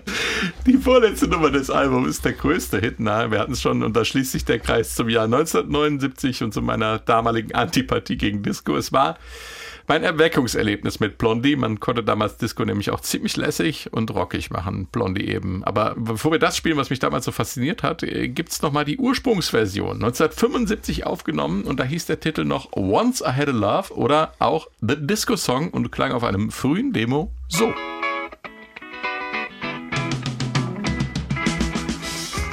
Es sollte wohl so eine Nile Rogers Gitarre werden, aber Na, nicht. ist. Ich finde es eher so, so New Orleans, so ein Amerikaner-Style. Okay. So, für, für meine, also diese Gitarre. was a guess. Soon turned out to be a thing in the past. Aber gut geschlafen hatte sie die Nacht davor nicht. Also das ist schon mit letzter Energie über die Linie gebracht. Sie haben ja jahrelang an dem Song rumgedoktert und waren dann auch irgendwann ziemlich gelangweilt. Ähm, aber die Nummer hat ähm, auch eine Inspirationsquelle und das ist das hier, Rock the Boat. Rock the boat, don't rock the boat, baby. Rock the boat, I don't tip the boat over. Rock the boat, I don't rock the boat, baby. Rock the boat. Rock the Boat, das ist der Song, in dem ich immer Mark the Burg höre, ähm, aber das Ja. ist eine andere Geschichte. Also wir haben eine Inspiration und wir haben ein Demo 1975 und wie ist dann daraus der Superhit von 1979 geworden? Katharina, wie geht das? Also ich glaube, es hat auch einfach noch ein Song gefehlt fürs Album und dann hat man noch mal gekramt, ähm, was es denn so alles gab. Und ja, sie haben den Song schon gespielt. Der ist 75 schon ähm, äh, auf der Bühne performt worden. So Ach so, in äh, quasi diese Demo-Version gab es als Bühnenversion schon. Die gab's schon und Ah, ja. die, meines Wissens nach haben sie tatsächlich gespielt äh, im CBGBs. Das war nämlich ein ganz äh, berühmter, bekannter Musikclub in New York, in der, der auch so eine Art Schmelztiegel war für ganz Mhm. viele. Also Patti Smith ist dort mit aufgetreten und die Ramones und so. Und es war aber so, dass man eigentlich in den Club gegangen ist und weniger zu einer Band, sondern es Mhm. war wirklich so ein Musikclub, zu dem man hingegangen ist. Und da haben sie, da sind sie eben auch schon aufgetreten vorher. Und äh, meines Wissens nach haben sie den Song da auch schon gespielt in dieser Version. Aber pff, ist ja auch egal. Also äh, macht ja für, die, für den Fortlauf des Songs äh, ist ja unrelevant, weil ähm, äh, Chapman hat, glaube ich, dann ihn nochmal vorgeschlagen, da nochmal mit äh, dran zu arbeiten. Und er wollte aus diesem Song eine Disco-Nummer machen. Ähm, und er war ja auch von Kraftwerk inspiriert und hatte diese elektronischen Sounds und wollte die irgendwie mit unterbringen. Und Debbie Harry wiederum war von Giorgio Moroder, ähm, also einem Produzenten in München, Musicland Studios, Donna Summer, von ihm inspiriert. Für mich ist es tatsächlich so eine Mischung aus Kraftwerk und Giorgio Moroder Sound. Und äh, wo du das gesagt hast, sie haben noch mal rumgekramt. Ich glaube, sie haben den auch ziemlich, ähm, ja, haben gesagt, wir haben da noch was, aber wir wissen Ich gar glaube, nicht er genau. hat gefragt. Ja, Ich glaube, Chapman war schlussendlich da und hat gesagt, Leute, habt ihr denn noch was? ja. Und da haben sie den ausgepackt. ja irgendwo Und, haben wir da noch sehr was. schön Also, finde ich, weil du das erwähnt hast, so diese, diese äh, Donna Summer. Natürlich hatte Chapman, so erzählt man sich, nachdem sie nicht weiterkam. Also wir werden gleich nochmal eintauchen in diesen Song, der, der zwar toll klingt am Ende, aber der wirklich eine schwere Geburt war, bis das Ding so wurde, wie wir es auf Platte hatten. Und er hat dann wohl auch äh, ähm, Debbie Harry gefragt, nachdem nichts so richtig funktioniert hat, was ist denn im Moment so dein Lieblingssound? Und da soll sie gesagt haben, Donna Summer. Und darum kamen sie auch hin und haben gesagt, okay, Donna Summer, dann lass uns da auch wirklich, dann waren sie, waren sie sich auch sicher, lass uns da irgendeine Disco-Nummer, also zumindest ein Disco-Touch. Und ich meine, sie hatten ja live auch hier. Ähm, Immer mal gespielt im Programm, das ja, gehörte dazu. Donna Summer. Songs auch. I Feel ne? Love gehört I Feel. Love haben sie live gespielt. Ich glaube, gibt es sogar Kann ich mir auch gut von. vorstellen. Also Ja. Ja. durchaus. Wir haben ja so ein Demo eben schon gehört und ich persönlich finde das ja sehr anstrengend. Da war die Band irgendwie ein bisschen daneben. Mhm.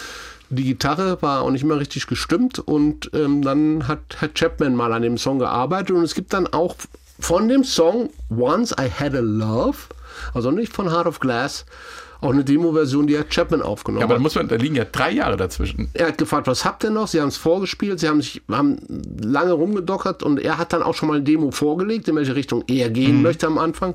Und da hören wir mal rein. Ja, da ist schon Drive drin. Jetzt, ne? Du hast schon die offene Hi-Hat, die typische zur Disco, diese Offbeat. Ja. Also viel drin, ist natürlich noch viel von der ursprünglichen Gitarre mit drin. Ja. Aber sie ist gestimmt. Ja, Mike Chapman, hat, ja, Mike Chapman hat die Band nämlich hier wirklich eigentlich an die Kandare genommen, wirklich an, die, an den Zügeln gepackt und hat sie strukturiert. Und, äh, und das ist, glaube ich, auch das Erfolgsgeheimnis dieses Songs. Er hat nämlich den Drumcomputer äh, laufen lassen und hat das Schlagzeug einzeln zum Beispiel, ja, also um, um die rhythmische Basis zu legen, das Schlagzeug in, in, in seinen Einzelteilen drüber spielen lassen. Also der hat, er hatte den Drumcomputer vorgegeben und dann hat äh, der Drummer nur die Bass gespielt den kompletten Song lang. Dann hat der Drummer nur die Snare gespielt, den kompletten Song lang. Dann nur die Toms, den kompletten Song lang, damit er das gerade übereinander kriegt und damit er den Groove steuern kann. Und das finde ich ziemlich intelligent bei einer Band, die ja manchmal auch so ein bisschen Larifari ist und vielleicht Ja. auch mal bekifft ins Studio kommt und so. Oder da den, aus dem Ruder läuft. Ja, da den Zug irgendwie reinzukriegen. Das lief überhaupt nicht. Muss, also man muss mal ehrlich sein. Er hatte diesen Drum-Computer, dann kommt ein Drummer hin, der nicht immer sattelfest war. Ja. Manchmal das- wollte er das auch. Also das- manchmal was hat er. Das sagen sie alle. Ja, doch. Also bei, bei Hanging on the hat- Telephone, da ist es genauso. Ja. Da wollte er genau diese rhythmische Unklarheit drin Ja. haben. Aber hier eben nicht. Für alle Schlagzeuger, die jetzt wieder sagen, ah, es ist Clem Burke, der das Schlagzeug gespielt hat. Ja. Und ähm, Chapman war ja, wir merken es immer mehr, was wir, er war schon Perfektionist, er war ein Hitschreiber, der wusste, wie, wo der Hase lang lief, dass der Groove stimmen muss, dass es, dass es, äh, man sagt so schön in the pocket als, Ja. als Musiker, es muss, alles muss zusammenpassen, rhythmisch, es muss alles da sein. Und er hat lange mit ihm da rumgewirkt und rumgearbeitet. Rumgewirkt. Rumgearbeitet, wollte ich sagen. Und wir waren jetzt so in the pocket, da war ich schon rum, rumgeworkt. Und er hat es auch versucht, mal komplett einzuspielen, aber es hat einfach nicht funktioniert. Und deshalb kamen sie auf die Idee und gesagt, komm, dann lass uns das Ding irgendwie einzeln einspielen. Und am Ende, trotz aller Rumplackerei mit diesem Song, ist was Tolles entstanden. Aber wir hören mal das Schlagzeug in seiner Gänze an.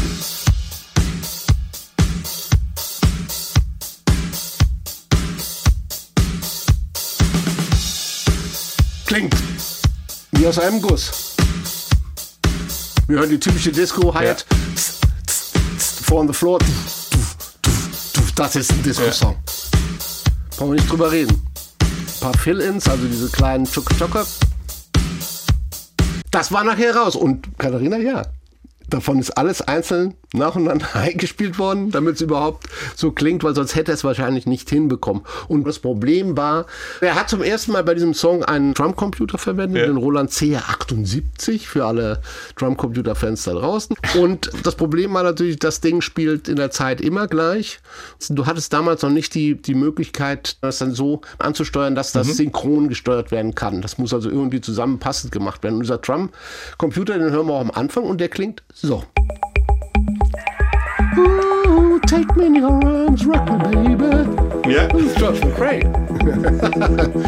Hier haben wir noch ein bisschen von den Grundsynthes drauf.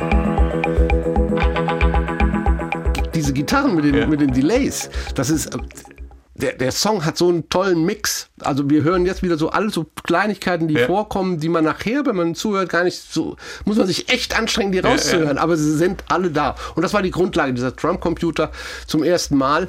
Ja, und äh, was man auch nicht hört, ja, und jetzt nenne ich auch mal einen Namen, damit auch die Bassisten äh, dabei äh, gut wegkommen. Das war übrigens der einzige Engländer in der Band. Äh, der Na, haben wir schon genannt, ne? Nigel Harrison. Nigel Harrison, haben wir schon genannt? Ich glaube, Ja. als Songwriter, ja. Ja. Als Songwriter, aber er war der einzige Engländer der Band. Und äh, der hat auch, wie es sich für Disco gehört, auch so einen Cindy-Bass eingespielt. Der klang so.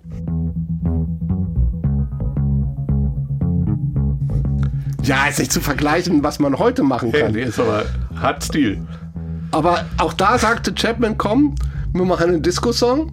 Ja, Ja. da lass uns doch auch noch äh, so ein, so ein, so ein City-Bass äh, drüber spielen. Und ähm, letzten Podcast hatten wir Diskussionen, wie heißt es? Moke, Moke. Ja. Und natürlich haben auch Mike Chapman und, und Blondie einen Moke im Einsatz, der auch kaum zu hören ist nachher im Gesamtmix, aber der Fläche schafft und der dieses, weil du sagtest Kraftwerk. Ich, es hat für mich außer dem Drumcomputer ist es für mich nicht so kraftwerkmäßig, aber wenn wir sagen, diese synthetischen Elemente sind äh, integraler Bestandteil des Songs und die sind sie ja, wir hören sie ja gerade, Ja. yeah. Synthie Bass Drumcomputer für eine Rock-Punk-Band. Ja, äh, 1978, das ist schon, ja, Das ist innovativ. mach's mal. Ja. Und da gehört auch diese Keyboards dazu. Der Moog. Der Moog. Oder wie Paul McCartney sagen würde, der Moog. Weil er Engländer ist.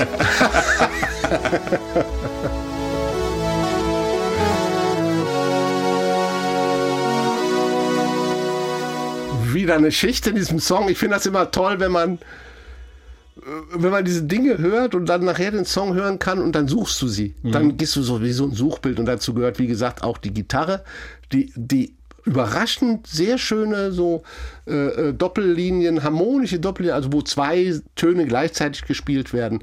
Das ist wunderschön. Klingt so. Das ist ein Rockgitarrist, ja. Ja. Das ist okay. Jetzt.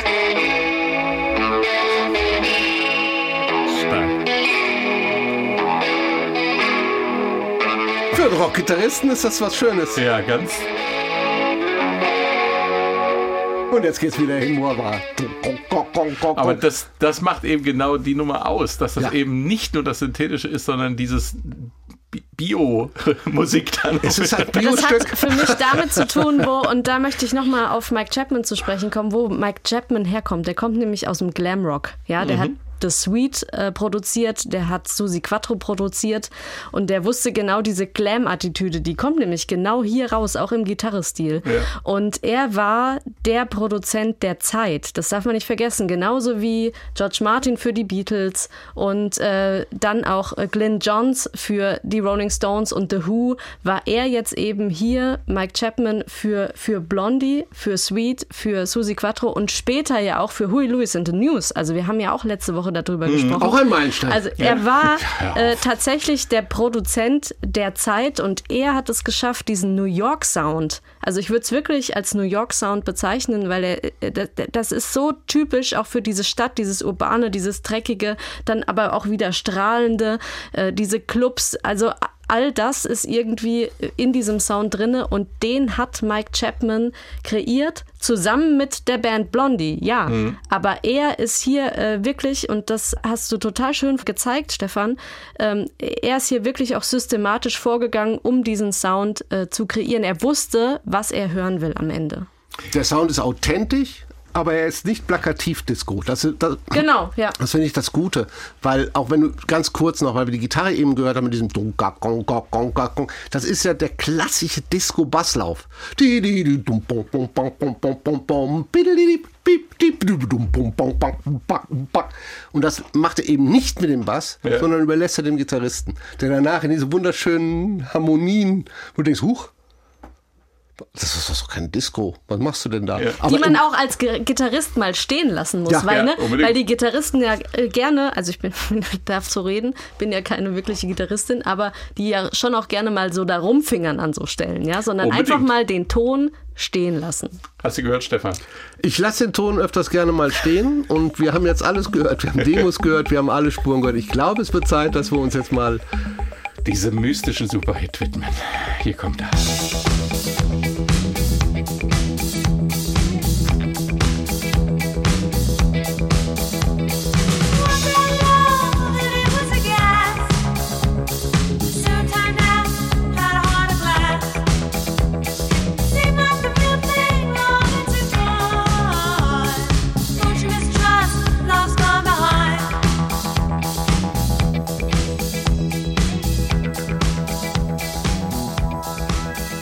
Heart of Glass. Und wer mehr Informationen zu Parallel Lines sucht, kann das natürlich noch in unseren Shownotes tun. Da haben wir ein bisschen was zusammengestellt. Gibt's ähm, verlässlich auf swr1.de wie immer. Stefan, es gab zwei Dinge, an denen Anstoß genommen wurde damals bei dem Song. Zum einen die Textzeile Pain in the Ass, also wörtlich übersetzt schmerzender Arsch. Und zum anderen die Tatsache, dass da äh, eine Band mit dem Label New Wave oder sogar Punk was mir selbst ein bisschen unverständlich ist, plötzlich Anleihen beim Disco-Sound nimmt. Äh, Was war damals das Problem? Das ist ein Problem, was du hattest. Oh, Mit Disco. Gut, Mit Disco. Ja. Also die, das, äh, wir wir sind noch in der Hochzeit der Disco. Wir kommen später, äh, hat dieses Problem Disco ja so überhand genommen, dass es zu öffentlichen Verbrennen der Platten äh, kam. Und Ähm, Udo hat noch 1979 gesungen, ich stehe so auf Disco. Ja, ja. und äh, es waren viele äh, alte Fans, aber es ist ja immer so. Also du, wenn eine Band sich verändert, kommen die alten Fans und sagen, uh, was soll denn das jetzt? Und wenn dann die Band auch noch aus dem, ich sag mal, ich sag jetzt mal Underground Rock Mhm. New York, irgendwo da aus diesem, wir hatten das bei Nirvana auch. Also Ja. immer dieser, dieser Schritt, wenn du plötzlich Erfolg hast, wenn plötzlich viele Leute deine Musik gut finden, sagen natürlich die alten Fans, wow, was machst du da? Und wenn das dann ausgerechnet vom, ich sag mal, vom Post-Punk in, in, in ein Genre springt, Disco, Ja. Was ja allein, ich meine, die Bee Gees hatten ja auch anfangs Probleme mit dem Begriff Disco, obwohl Barry Gibb nachher gesagt hat, ich habe nichts gegen den Begriff Disco an sich und auch Blondie haben deutlich gesagt, Leute, wir sind nicht die Bee Gees, kommt jetzt, übertreibt mal nicht. Ja, ja. Aber sie haben die Bee Gees gemocht. also Natürlich sie haben sie sie mochten gemocht. deren Musik und sie kannten die sehr, sehr gut. Und dass es nicht Disco ist, finde ich, haben, haben wir alle Ja. zusammen ja auch gleich mal äh, vorhin mal dargestellt. Das ist ja ein toller Song. Clem Burke, der Schlagzeuger, wollte das Ding da teilweise live nicht spielen, bis er dann einfach zur Erkenntnis kam, ist ein Hit. Muss ich wohl. und, und blickte auf seine Kontoauszüge. Nein, ähm, es ist auch jetzt nichts Neues, finde ich. Das hat mich überrascht. Erstens haben sie sich das Label New Wave zu der Zeit gar nicht selbst gegeben. Ja. Und äh, dieser Dance Punk, möchte ich ihn jetzt mal bezeichnen. Also äh, Rockmusik, ein bisschen New Wave, ist punkig mit Gitarren und so weiter.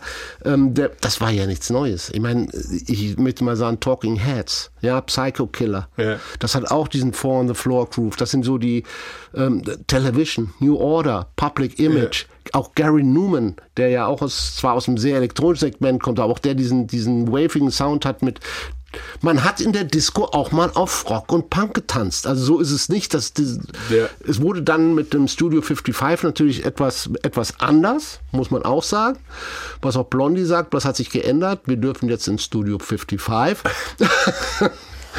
Aber äh, ich finde das, fand das übertrieben. Und du hast dieses Genre, wenn Leute die Musik von heute haben, Franz Ferdinand zum Beispiel, das ist auch dieser knackige Rocksound, ein bisschen punky, aber tanzbar. Also das Ja. ist, ähm, aber die alten Fans hatten wieder irgendwas dagegen und meinten, komm, ihr habt euch verkauft und ähm, aber darum ging es auch. Das haben sie ja eigentlich war ja ihre Absicht. Das war ja wie bei äh, äh, bei Hugh Lewis als Meilenstein. Es ging darum, wir wollen Hits haben, wir Ja. wollen in den USA bekannt werden. Das Ziel wurde erfüllt und das geht nun mal nur, wenn du eine breite Masse ansprichst, sprich in den berühmten fiesen, ganz gemeinen Mainstream eindringst, der dich im Charakter total ruiniert und versaut, was natürlich nicht der Fall ist. Chapman wurde extra eingekauft, um das zu produzieren. Und ich glaube, wir haben, was wir bis jetzt gehört haben und alle besprochen, der hat es hundertprozentig erfüllt. Also Chapman ist der Erfinder dieses, dieses Sounds, der Soundmanipulator, haben wir so gesagt. Aber, und das finde ich toll, die Art und Weise, und darum kann ich diese Hater nicht begreifen, weil die Art und Weise, wie er das, also wie er diesen neuen Sound aus dieser Post-Punk-DNA, darf ich das so sagen, der Band generiert. Und das lässt ja die Band auch weitgehend auf dem Album trotzdem authentisch erscheinen. Und das finde ich, finde ich so faszinierend an dem Ganzen. Und immerhin haben 20 Millionen Leute das Album Krass, gekauft. ne? Ja. Und wenn ich, wenn du von breiter Masse sprichst, muss ich immer automatisch an die Band auf dem Plattencover denken. Aber egal. Katharina, du wolltest noch was sagen. Was aber neu war zu dem Zeitpunkt, und da möchte ich wirklich auch noch mal drauf zu sprechen kommen, ist, dass eine Frau hier vorne steht. Und zwar in einem Genre Punk. Also sie kommen ja aus der, der Post-Punk-Bewegung, Stefan hat es gerade gesagt. Eine Frau, die eigentlich in einem äh, Musikstil sich etabliert, der eigentlich wirklich durch die Bank weg männlich geprägt ist. Ja? Und sie kommt daher und stellt sich auf die Bühne, hat ihre Band hinten dran und singt ihre eigenen Texte. Auch das war außergewöhnlich zu dem Zeitpunkt. Und natürlich kannte sie die ganzen äh, Mädels, die vorher auch schon irgendwie gesungen haben. Sie hat sogar Janis Joplin, als sie selbst Kellnerin war in New York, ähm, im Maxis Kansas City. Das war ein Club in New York, in dem war sie als Kellnerin tätig und dort hat sie auch Janis Joplin bedient. Also sie wusste, äh, wie, wie die Frauen sich auch so geben. Und sie war aber diejenige, die sich eben nicht in dieses Musikbusiness so reingeschubst haben lassen, so wie eine Janis Joplin, die halt dann Songs gesungen hat, die ihr irgendwie vorgegeben wurden. Ja, sie hat auch angefangen, selbst zu schreiben, aber sie war mehr noch in dem System drin als jetzt eine Debbie Harry, die sich eben nach vorne stellt und sagt, das mache ich und das mache ich nicht. Und ich stelle mich so auf die Bühne, aber so nicht. Und wenn ihr das von mir wollt, dann mache ich aber genau das Gegenteil. Und, äh, und das war neu. Und äh, es hat funktioniert, weil sie eine wunderhübsche Frau ist und weil sie sich auch, ja, als Marilyn Monroe inszeniert hat. Und jetzt komme ich nochmal auf, auf, dieses, auf diesen Gegenpart zu sprechen. Sie hat auch hier die Männer, ihr Zielpublikum sozusagen ausgetrickst. Ne? Sie hat die schöne Frau gegeben, die aussieht wie Marilyn Monroe, in die sich alle verliebt, aber hintenrum hat sie gesagt, wo der Hase langläuft. Und das war ein Unterschied zu allen vorher. Wer hier noch mit ins Spiel kommt, in, in, in den Mit-70er Jahren in New York, also auch da muss man New York sozusagen als musikalische Einheit betrachten für Blondie, ist Patti Smith. Sie war nämlich die Gegenfigur sozusagen zu Blondie, die ja, ja noch mehr auf Krawall äh, getrimmt war und die Jeanne d'Arc des, des Rock, ja, und dann kommt Blondie als die Punk Marilyn. Also das war, war die haben sich schon dann auch als Gegensätze äh, begriffen. Aber das wollte ich nur noch mal hervorheben, dass tatsächlich hier eine neue Generation an Frauen in der Rockmusik äh, auf die Bühne gegangen sind. Ich möchte aber auch noch eine Relevanz äh, darstellen. Der, dass sie hatte natürlich auch Frauen im Publikum. Es war gerade so, dass natürlich sehr viele Frauen an diesem Sound auch bei ihr auf Konzerten waren. Es war ja nicht nur die Relevanz für ein männliches Publikum durch ihr, durch ihr Äußeres. Also sie Ja, war aber die, aber, das, aber die Männer haben sie erstmal, also in, der, in den Plattenfirmen saßen Männer und die haben sie vermarktet und die haben erstmal ihr reines Äußere vermarktet. Ihr reines Äußeres vermarktet und nicht eigentlich die tolle Songschreiberin. Nee, Mike Chapman hat ja auch mal gesagt, er hätte gar nicht glauben können, dass dieses Mädchen so toll ist und so tolle Songs schreibt. Also es ist ja schon so ein bisschen, Die Blond, Blondie halt, ne? ja, genau. Ja. Also er bewundert sie, aber er sagte, kann ich ja gar nicht glauben, dass ein Mädchen solche Songs schreibt. Ja, aber um das kurz abzuschließen, weil du- Marilyn, sie war natürlich nicht das Kunstprodukt Marilyn Monroe. Also die Entscheidung, wie sie sich als Typ gab, war ganz allein ihre Entscheidung. Ja, also das sie hab ich auch sie gemeint. Hat kein Ja. Image von außen. Das stimmt, genau, das war ja der Punkt. Sie hat sich, sie hat sich sie hat so verkauft. entwickelt. Ja, ja. Aber wir müssen ja noch auf den, auf den Hintern, auf den, auf den Pain in Arsch. the ass. Ja, ja, zu sprechen kommen. Reicht sich nun mal- reimt sich nun mal auf die Qual. Glass. Das ist, ja, finde mehr Wörter, die sich auf, auf Glas reimen, aber es war natürlich auch, sollte natürlich auch darstellen, ähm, die, die Zeile ist ja, ich hatte meine Liebe und die war wunderbar und ähm, aber sehr schnell wurde die zur Qual, also the pain in the ass. Also es war, war, war nur noch Ärger. Ähm, und natürlich ist im Jahr 1978 bei amerikanischen Radiostationen das Wort Ass nicht gern gehört worden. Also überhaupt nicht. Die waren quasi ass-feindlich. Das habe ich schon viermal sagen können. Wow. Ähm, und deshalb Wie, haben... wie stand es in dem Text, den ich gelesen habe? Es war arschfreie Zone. Arschfreie Zone, ja. Wollte ich nicht sagen. Und, ähm, und darum musste sie, hat sie äh, für das Radio ein paar spezielle, die Version geändert und da heißt es dann halt als normal, soon turned out, I had a heart of glass. Also weg ist der Ass. und hat funktioniert. Ja, Katharina, äh, auch das Video zu Heart of Glass hat über die Jahre absoluten Kultstatus bekommen und äh, eben den Ruf von Debbie Harry als diese Stilikone noch gefestigt. Ne? Also ich weiß gar nicht, ob wir jetzt groß was erzählen müssen. Wir haben ja eigentlich alles schon gesagt. Ja, da, ähm, da ist die Parallele zum Video von Hanging on the Telephone, weil das nämlich äh, genau gleich aufgemacht ist, äh, bis auf äh, die Umgebung. Ähm, die ist sozusagen anders, weil äh, Debbie Harry steht hier im St- Studio 54 und kann, also zumindest sie, kann man, zumindest sieht man im Video vorher, fährt sie Ja, am Studio ja. 54 vorbei, ob sie wirklich drin steht, dann keine Ahnung, aber es wird impliziert, Ja. dass, äh, dass sie sich eben äh, in diesem Studio, also in diesem Club befindet und äh, das Video performt. Und auch hier hat der Keyboarder, äh, spielt er mit irgendeinem Kabel wieder rum, das sich kräuselt. Also es ist sozusagen, ähm, also man könnte die beiden Videos, glaube ich, äh, von der Aufmachung her schön übereinander Ja. legen. Und es lebt eben von der Persönlichkeit äh, Debbie Harry und ähm, ist äh, eindeutig vor der MTV-Ära gedreht. Das merkt man auch an der Art, Machart, finde ich ziemlich gut. Ähm, Heart of Glass ist keine richtige Disco-Nummer. Das haben wir jetzt auf jeden Fall rausgearbeitet. Das hat Disco-Elemente und eben elektronische Elemente, aber äh, dass es eben auch ein äh, powervoller Rocksong ist, ähm, das merkt man, wenn Miley Cyrus die Nummer singt. Ähm, gibt nämlich eine Live-Version von ihr. Zeitlos eben.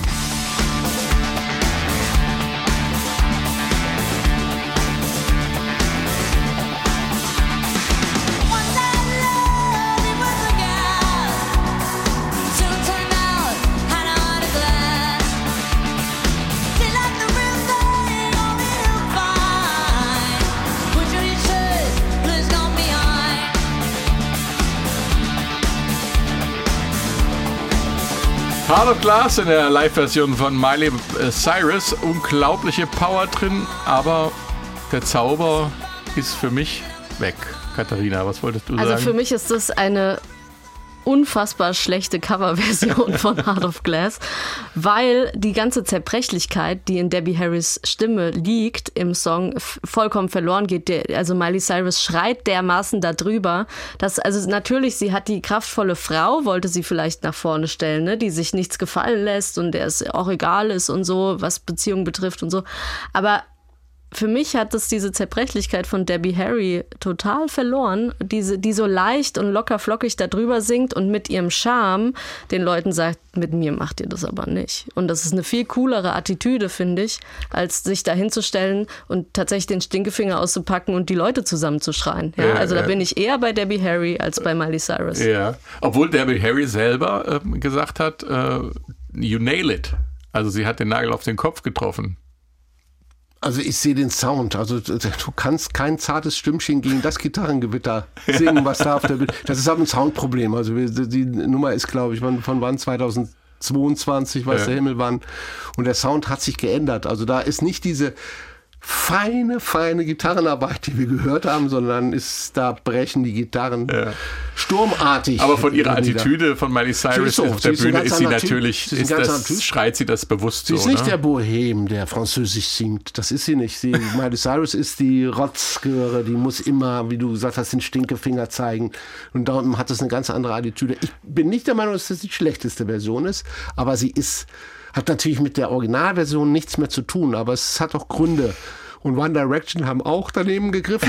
Vielleicht Noch weiß- mehr, wissen, wissen unsere Hörer draußen, kennen sie eine super Coverversion Ja. eines Blondie-Songs, weil alle, die wir bis jetzt gehört haben, kamen in die Kategorie fünf Sätze.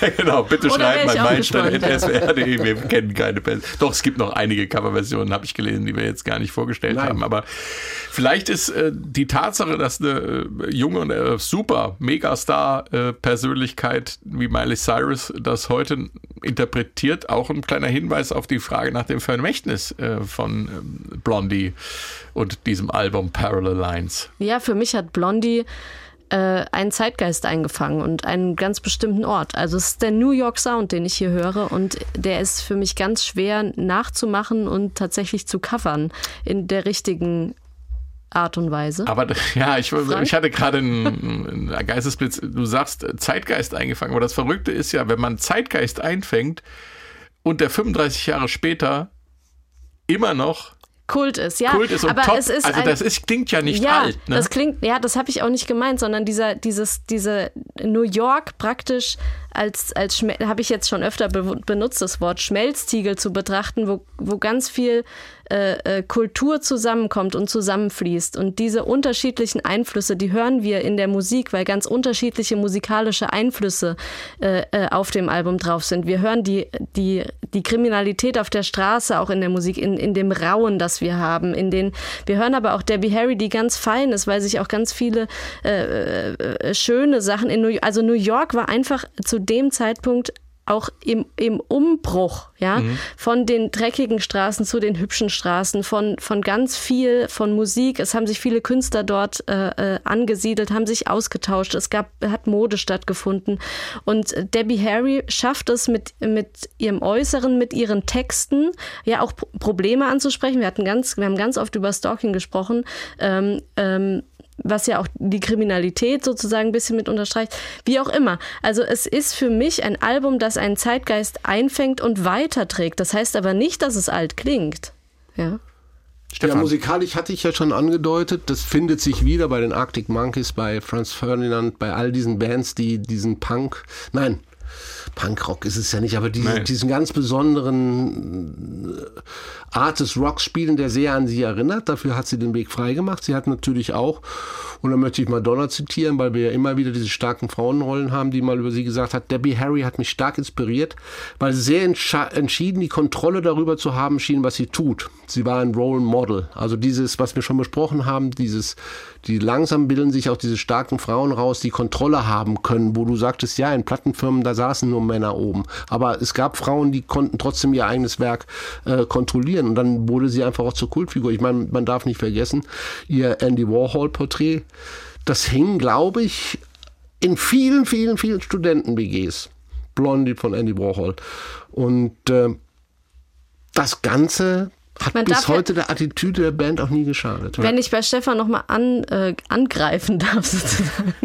ähm, diese Frauenrollen, dieses Frauenbild, das war ganz entscheidend, weil äh, Debbie Harry war eigentlich Anfang der 80er Jahre weg.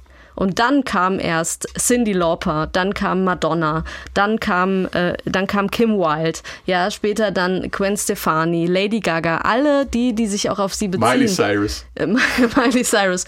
Aber, ähm, aber äh, Debbie Harry war ja dann, wollte dann ja mehr Schauspielerin sein als, als Sängerin. Sie hat sich, sie hat sozusagen den Weg geebnet und hat sich dann wieder zurückgezogen, bevor ja dann Ende der 90er sie ja nochmal ein Comeback Maria. hatte mit Unfassbar, Maria. Äh, unfassbar und und wieder dasselbe Outfit, dasselbe Image, die blonden Haare, die roten Lippen, also genau das, was sie auch Und die in- Originalband. ja, und das, was sie eben auch war in den 70ern. Und, und das finde ich so interessant, dass sie den Weg geebnet hat. Sie hat dann nicht darauf gepocht zu sagen, aber ich bin doch hier die, die nach vorne gegangen ist und an der ihr euch alle orientiert, sondern sie hat den Weg dann frei gemacht, ist sozusagen ein bisschen untergetaucht und die anderen hatten dann auch Platz eben zu kommen.